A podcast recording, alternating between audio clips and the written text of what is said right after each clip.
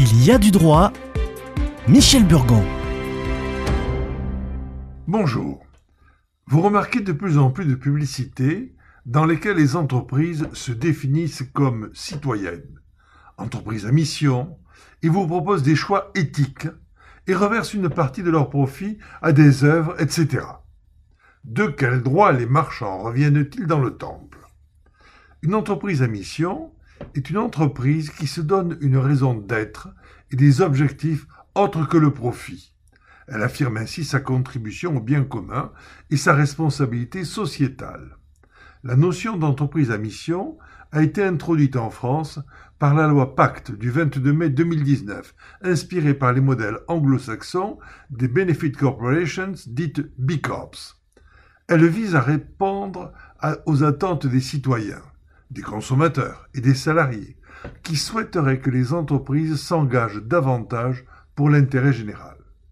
Danone est la première entreprise du CAC 40 français à devenir une société à mission en juin 2020. Sa raison d'être est de porter l'alimentation au monde de demain. Et ses objectifs sont de préserver la santé des hommes et de la planète, de promouvoir l'inclusion sociale et la diversité, et de renforcer la confiance avec ses parties prenantes. Consommer ces produits devient donc un acte politique. Il faut en être conscient.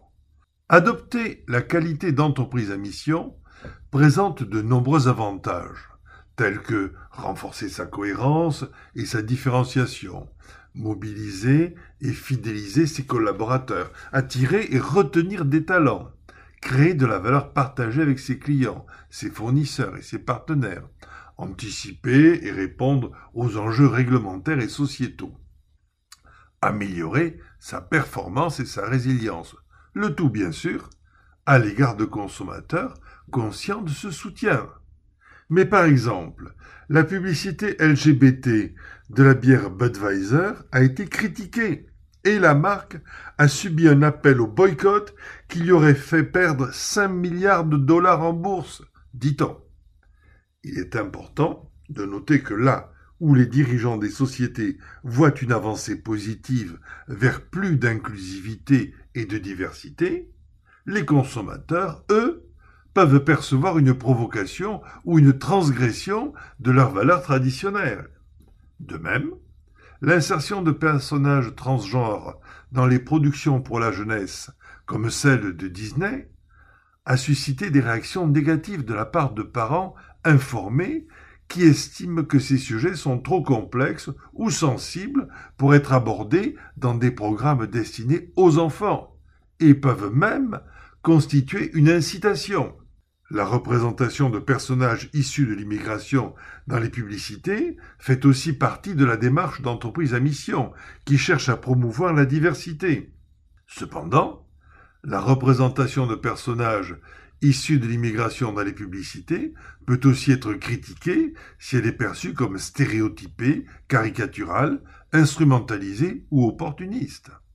Certaines entreprises soutiennent aussi le droit à l'avortement.